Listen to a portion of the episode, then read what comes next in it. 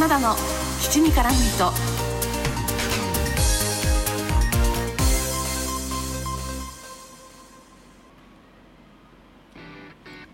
皆さんこんばんは。推しを全力でごひいきする系の人花田花です。この番組はふとした瞬間に頭の中をいっぱいにするそんなありとあらゆる私の推したちを雑多に語るラジオです。花田花に87プラス13の質問だ。ボリューム6ということで今回は前回前々回に引き続き私の個人的なおすすめ最近のお気に入りそして過去のお気に入りなどの質問も届いておりますのでそちらにお答えしていきたいと思います。では早速やっていきましょう。最近買ってこれ良かったなと思ったものを教えてください。コーヒーとか紅茶とかのその入れる時に使うアイテムなんかをたくさん取り扱っているキントっていうブランドがあるんですけどこのキントのコーヒーフィルターのいらないステンレスドリッパーっていう商品があるんですがこれが今年に入ってからかな買ってよかったなと思っているものです。サスティナブルでいいみたいななんかちょっと最近流行りのあ流行りとか言っちゃいけないですね。あのこれからの時代みんなが心に置いておかなければいけない SDGs の考え方、まあ、その中にあるサスティナブルというね考え方っていうところにも当てはまるので、まあ、それもいいなって思った点ではあるんですよ、まあ、割とそれを狙って買った商品ではあったんですが単純にこのコーヒーフィルターね紙製のコーヒーフィルターをドリッパーにはめてコーヒーを抽出するときとコーヒードリッパーにそのステンレスのドリッパーだとフィルターがいらないのであのステンレスのねなんか板みたいなやつにすごい小さなパンチ穴が開いていてもうそこに直接コーヒー豆を入れて上からお湯をかけてドリップするっていうものなんですけど、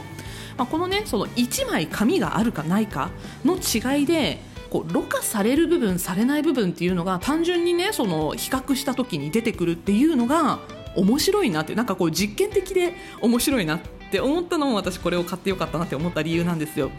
あのペーパーフィルターだとコーヒー豆に含まれる油分っていうのはろ過されないでろ過されないとか、まあ、下に落ちてこないですね。ろ過されてしまう部分に残るというか。なので、えっと、コーヒーの油分はあんまりそのコーヒーの飲む部分には落ちてきてないんですよ。なんだけどステンレスのドリッパーを使うと単純にねその穴が大きいのでまだコーヒー豆は落ちてこないぐらいの穴なんですよ。だからそのコーヒーとして出てくるものの色っていうのはあんまり変わらないんだけど上にねちょっとだけ油分が浮くんですよ。この油分が多めに抽出されるのかされないのかっていうのでコーヒーの味って大きく左右されるんですね。これに気づいたのが大きかった。いつも飲んでる同じ豆でも味が違うんですよ。すごいなと思ってコーヒー豆ってすごいなってそのなんだろうな持っているアイテムによって使うアイテムによって味がまた変わってくるんだっていう面白さを私はゲットしたと思ってまたコーヒーを楽しむきっかけが一つ増えたなと思ったアイテムです。キントのコーヒーフィルターのいらないステンレスドリッパー。なんかね最近100均にもあるんでしょ？なんかダイソーの500円商品でこのステンレスドリッパー類似品があるらしくって私はねキントのやつなんで3000円ぐらいするのを買ったんですけどそれでもそんなに高くないのでまあいい方よかったらゲットして試してみてください。あとはねあのステンレスドリッパー単純に見た目もかっこいいんです。私でコーヒー毎朝入れるのでそのコーヒー系の道具っていうのをキッチンのカウンターの上に半分飾ったみたいな感じで置いてるんですよ。まあ、このステンレスドリッパーね見た目が映えるのでそのままポンって置いててもすごくかっこいいんですよね。インテリア的なイメージとしてもおすすめです。はいというわけで次。私もチョコとテリーヌが大好きです。おすすめのお取り寄せはありますか？お酒が入っていないのがいいです。はいというわけでね、えー、今年バレンタインデーに私がお取り寄せをしたのが東京四谷にあるオテル・ドゥ・ミクニオーナーシェフの三国清美シェフが監修したフォンダンショコラです。私ね楽天市場で購入したんですけどなんかこの間調べたらアマゾンにもありました。売り切れてなければまだあるんじゃないかなというふうに思います。あのね冷凍で届いたんですよ。でそれを半解凍状態でまず冷蔵で食べたんですけどちょっとねねっちりしていてどっちかっていうとフォンダンショコラよりもテリーヌっぽいかなっていう感じで食べられました。で常温まで戻すと、まあ、チョコレート感がもっと強く出てくるのでこれはこれでちょっととろっとしてきて美味しいぞと思ったんですがフォンダンショコラっていう名前だったのでせっかくなのでちょっと温めてみようと思って30秒ぐらいレンジでチンして食べたんですけどこれがねとろける。とろけちゃうの。あのね温めたら名前の通りフォンダンショコラになってくれましたよ。これも美味しかった。あのね一粒で3回美味しい。一粒じゃないんだけどさケーキだから。あ1個で3回美味しいっていうこの三国清美シェフのフォンダンショコラぜひ試してみてください。次。花田さんはよく散歩に行くようですがこんな時期ではなかったら行きたい場所はありますか？ねまあ、私、散歩にはよく行くんですけど、まあね、ここ最近寒いので あんまり出歩いてないっていうのはあるんだけど私、車社会の人間なので普段あんまり歩かないんですよなので運動不足解消のために、ね、よく歩くんですけどねカメラ片手に。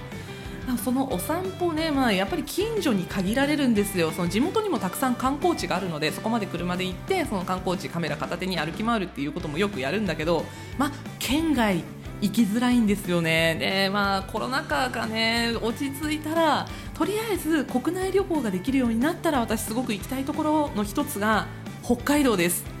北海道は私大学生の頃に青春18切符を使って夜行列車で遊びに行ったことがあってその時に、ね、北海道をほぼほぼ一周してるんですよ。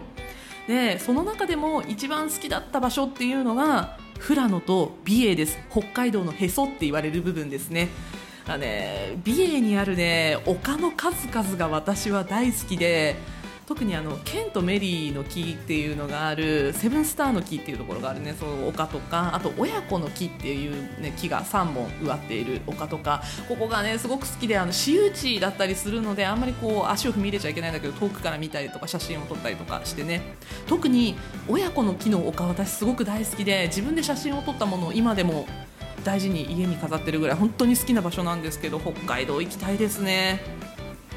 とにかくね富良野と美瑛は景色が綺麗でいくら歩き回っても飽きなかったので今もね、まあ、自分の足で歩いてみたいなっていう場所です。特に6月ぐらいがラベンダーの時期ですごく綺麗だよということを聞いたので前回その前回というか本当にだいぶ前ですね大学生の頃なのでもう相当昔なんですけど10年ぐらい前か。10年以上前ですね。10年ぐらいとか自分を若く見積もってしまった。10年以上前なんですけどその頃のイメージがまだいまだにこう目の奥に焼き付いているっていう場所ではあるので、まあ、そこの、ね、フィルターを新しいものに変えたいなっていうのと、ね、その頃夏に行ったのでラベンダー終わってたんですよ。なのでラベンダーの時期にできれば遊びに行きたいなというふうに思っています。次。怒っている時落ち込んでいる時はどう接してほしいですか？なんだろうねあの私変に怒ってる時におべっか使われるの嫌いなんですよ。あとなんだろうな落ち込んでる時に構われすぎるのも好きじゃないのかもしれないなっていうのは最近自分で自己分析して思ったところです。ある程度放置してみて様子を伺ってほしいなっていうねもう30代が言うようなわがままじゃないんですけど子供みたいなこと言いますけど、まあ、そういうふうに私は自分のことを思っています。なんかね冷却期間を置くと自分から動きたくなるタイプなんですよ、まあ、例えば年末にね私がそのラジオトークのイベントでさちょっと選ばれることができなくって落ち込んで収録できなくなっちゃったっていうタイミングがあったんですけどその時もちょっと時間を置いてあの時1週間ぐらいだったかなちょっと時間を置いてみてあなんかちょっと立ち直ったぞって思ったタイミングで自分で動かなきゃって思ったのでその動きたくなるタイミングっていうのをね待ってほしい。ごめん待ってほしい。うんそういう風に思ってます。だからね待ってもらえると嬉しいなって思ってます。見守ってください。次どんな時に幸せを感じますか？まあ、推しの供給があった時はもちろん幸せなんですけどオタクなんでね。